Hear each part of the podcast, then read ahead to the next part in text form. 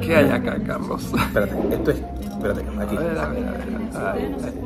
Espérate. Mira, mira, mira. Que se vea la tacita ahí. Café um pouquinho de café. con los Carlos. Mi gente, realmente es un placer de que estén aquí con nosotros. ¿Dónde es que estamos?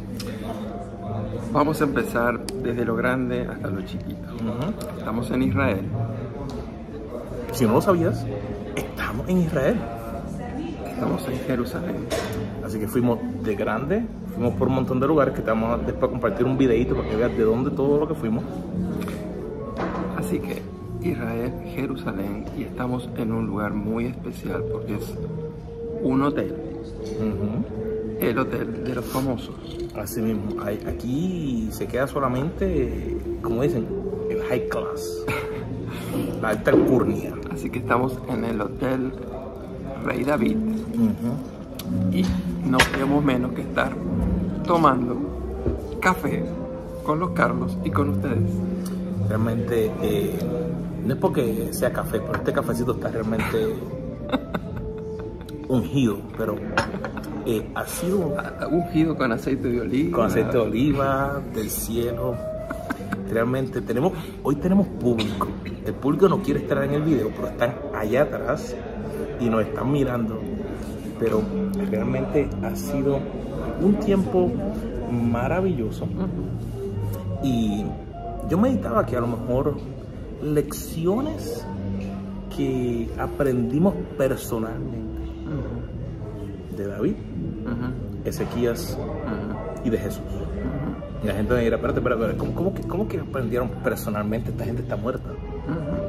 Pero no es que porque esté muerta no nos puedan enseñar algo. Empecemos con David. David fue alguien conforme al corazón de Dios. Y por supuesto es recordado también por sus grandes hazañas, victorias. Eh, en el viaje y en los videos que ustedes tienen acceso van a ver el lugar donde fue la gran victoria contra Goliat. Eh, un hombre de fe, Definitivamente. eh, aprendemos que hay que ser mejor padres que David. Aparentemente estaba demasiado involucrado en su gobierno, en su tarea. eh, los hijos salieron un desastre. Sí. Y eso es bueno porque en la Biblia tenemos que no siempre estar viendo las, las grandes victorias y a los héroes, sino notar que también los héroes de la Biblia tienen sus flaquezas. El ejemplo bíblico quizás más famoso en esta área es en Elías, ¿no? Eh, se nos dice, recuerden que Elías era un hombre sujeto a las mismas pasiones que nosotros. Por un lado, él se atrevió a combatir a los 450 profetas de Baal, Que, porque antes que siga, que fuimos al monte Ujú. donde ocurrió eso. al Monte Carmelo. En el monte Carmelo, donde Elías se atrevió en el nombre de Jesús a- en el nombre de Dios a pedir, no solamente que los profetas vinieran y hicieran el sacrificio, pero vimos que para llevar eh, los cántaros de agua, no era como era la pluma o la llave y llenarlos y echarlos, era monte arriba. Que realmente eso fue algo impresionante de cómo su fe en medio de que no había agua y pudimos ver cómo se veía hacia la distancia. El público nos está diciendo que bajemos la voz. Entonces, estamos hablando de David, sus victorias, también sus defectos. Eh, dijiste que además de David, ¿de quién más querías hablar? Mira, a mí me llamó mucho la atención, todavía de David, cuando él vino y él vio que Goliat estaba peleando en contra del ejército israelita. Y vimos nuevamente el área donde estaba, pero me llamó mucho la atención porque estaban en lugares opuestos. ¿De dónde venía el ejército filisteo? Digamos, estaba para el oeste. Y David vino del este. Y cuando llegó al punto medio, allí él escuchó lo que se estaba diciendo en contra del pueblo israelita. Y me llamó mucho la atención de que los valores de él y lo que él había aprendido, él no dejó que otra persona que supuestamente debería saber más, en este caso Saúl, que le pusiera a él que él tenía que hacer algo diferente. Él dijo, él, dijo, yo voy a ir, yo voy a trabajar, yo voy a pelear contra Goliat. Y lo interesante es que él vio lo que estaba a su alrededor. Y él encontró de lo que él podía utilizar en un lugar donde él nunca había estado antes. Se fue al barro, al ruelo, allá arriba, cogió unas piedras y de allí él tuvo victoria en contra de Goliat. Y ver el lugar donde eso ocurrió. A mí me enseñó de que, por ejemplo, van a haber momentos donde Dios nos va a poner en situaciones las cuales eh, a lo mejor vamos a sentirnos que estamos fuera del lugar. Pero en ese lugar donde Él nos lleva, va a haber algo donde nosotros vamos a poder brillar o poder manifestar el don que Dios nos ha dado para poder obtener la victoria. Una de las cosas que el Señor me compartió en mi corazón en estos días era que para lo que Dios me ha llamado a hacer, Él ya me ha capacitado. Y de igual manera queremos afirmar eso en tu vida. Desconocemos el ministerio que realizas, desconocemos los desafíos que tienes por delante, desconocemos los problemas que estás enfrentando, pero para lo que tú estás enfrentando hoy, el Señor ya te ha capacitado. El Espíritu Santo está contigo. La palabra de Dios es poderosa, así que anímate, no te compares con otros. Sabes que el segundo personaje que me, me llamó mucho la atención, y, y es difícil poder tratar de explicar todo lo que se vivió porque fue una experiencia. Pero fuimos a un lugar que se llama el túnel de sequías. Y me llamó mucho la atención porque el pueblo estaba siendo atacado por los asirios. Y en ese momento no tenían lo más básico. Agua. no tenían agua. Y el- ellos de momento pensar, ¿qué podemos hacer? Y el- ellos tomar la decisión, como dice la palabra, ¿por qué los asirios se deben quedar con todo este recurso o con todo esto que es necesario para nosotros poder vivir? y ver lo que hicieron sin tener computadora, sin tener mapas, sin tener nada, y crear un túnel bajo tierra que conectara el riachuelo o donde venía agua que entraba a la ciudad.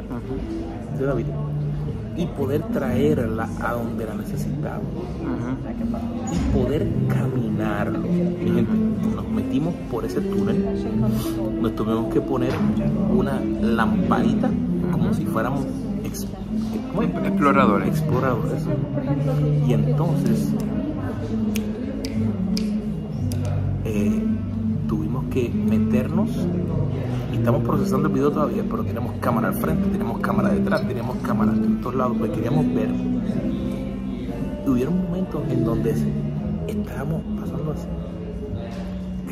Aquí, aquí estaba la pared y aquí estaba la pared y estaba pasando así, literalmente. Pero ver esa obra maestra, la sabiduría que Dios le dio a este grupo, me habló a mí de que hay momentos difíciles donde Dios muchas veces me habla y me da unas ideas que parecen locas, pero si tan solo actuar en ellas, entonces pudiera ver que como el túnel de Ezequías, trajo agua necesaria para el pueblo. Eh, si ustedes miran en nuestra página van a encontrar enlaces para todo tipo de videos aquí en Tierra Santa, en Israel. Les van a gustar, se los puedo prometer. No pueden dejar de ver el video del túnel de Ezequías. Búsquenlo, encuéntrenlo, disfrútenlo y planeen venir hacer el mismo recorrido con nosotros en el viaje a Israel con Café con los Carlos. Sabes que fuimos a tantos lugares, pero todo apuntaba a, a- a- a- A una persona. A una persona. Sí, todo apuntaba.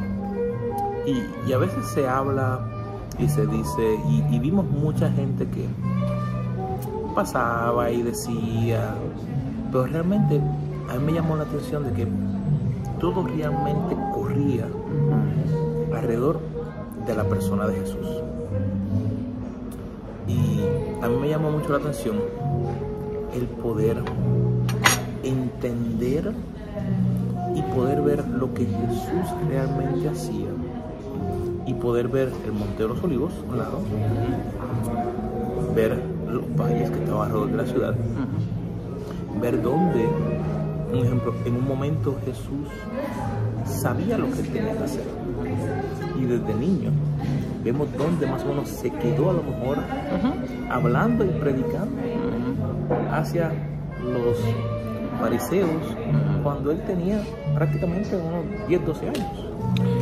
Imagínense, amigos, que estuvimos nada más ni nada menos que en Belén, donde fue el anuncio angelical. Os ha nacido hoy en la ciudad de David un Salvador que es Cristo el Señor. Fuimos a Nazaret, donde el Señor pasó allí sus primeros años. Jesús de Nazaret, ¿acaso de Nazaret puede surgir algo bueno? Estuvimos en Galilea, en esa zona donde estaban las diez ciudades, donde el Señor estuvo desarrollando su ministerio una y otra vez. Capernaum, Magdala, eh, algo extraordinario. Y por supuesto fuimos siguiendo el recorrido hasta llegar a Jerusalén, ciudad en la cual Jesús la visitó en varias ocasiones. Algunos estudiosos calculan que él estuvo en por lo menos siete fiestas durante sus tres años de ministerio. Ustedes saben que aquí en Israel hay tres fiestas muy importantes anuales, siendo la Pascua una de ellas, los tabernáculos otra de ellas. Pero en medio de todo eso estuvimos en los posibles lugares donde fue la crucifixión, estuvimos en los posibles lugares donde fue la resurrección. Como tú decías, Carlos, todo gira en la persona de Jesús.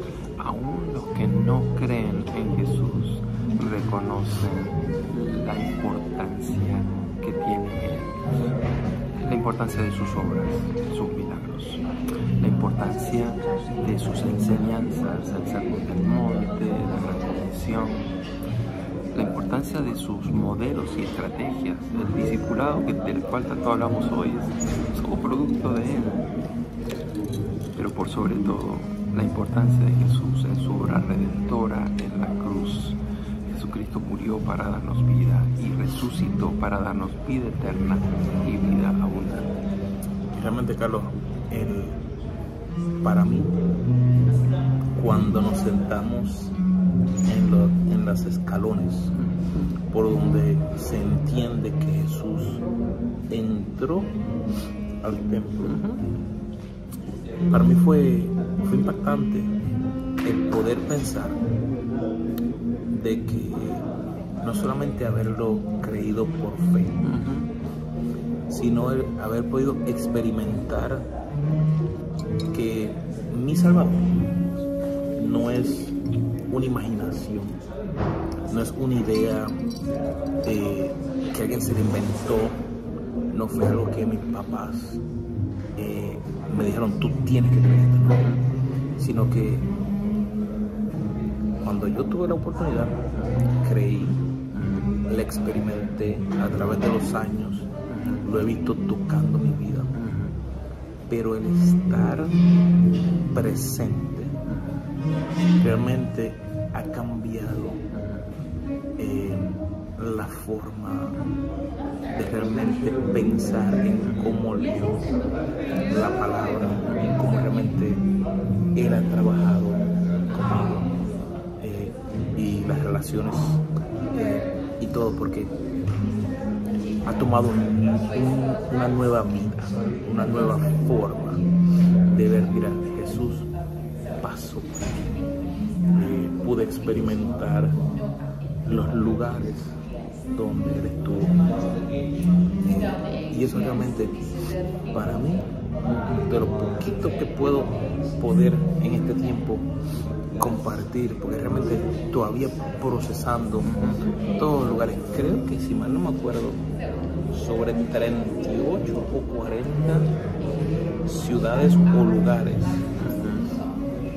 donde fuimos eh, para entonces poder eh, entender desde cómo se desarrolló Israel a través de la historia, cómo ocurrió cuando el pueblo volvió, lo que ocurrió en aquellos tiempos, después cuando el pueblo volvió, la significación de las diferentes cosas. eh, realmente ha sido un tiempo de aprendizaje y de bendición eh, para mi vida. Yo quiero volver. Yo quiero volver y vamos a volver si el Señor lo permite. Así mismo. Eh, Y vamos a volver pronto y queremos invitar. Estamos extendiendo la invitación. Ven a Israel, ven con nosotros. Carlos Vargas, Carlos Peralta, te estamos invitando. Eh, próximamente, si tú te registras, ¿en dónde, Carlos, se pueden recibir información? a caféconloscarlos.com diagonal Israel y debajo del video vas a ver el enlace donde solo tienes que poner tu información y te vamos entonces a enviar toda la información, lo que vamos a estar haciendo, cuándo hay nuevos viajes, información sobre Israel, porque la idea es que tú puedas no solamente leer la Biblia, sino que puedas vivir las historias de la Biblia y que puedan cambiar y transformar tu vida. Ven a Israel. Te lo dice alguien que demoró por décadas esa decisión. Hoy me arrepiento no haber venido a Israel 40 años atrás. Pero es mejor tarde que nunca. Así que si te has demorado, todavía estás a tiempo. Te estamos invitando, te podemos asegurar que no te vas a arrepentir. Bueno, mi hermano, Se me acabó. a mí ya no me queda prácticamente nada. Así que eh, mi esposa me quiere quitar el café. El chipito que me queda, mi esposa me lo quiere quitar. Así que eso significa que tenemos que terminar. Pero mi gente, los esperamos en nuestro próximo programa. Café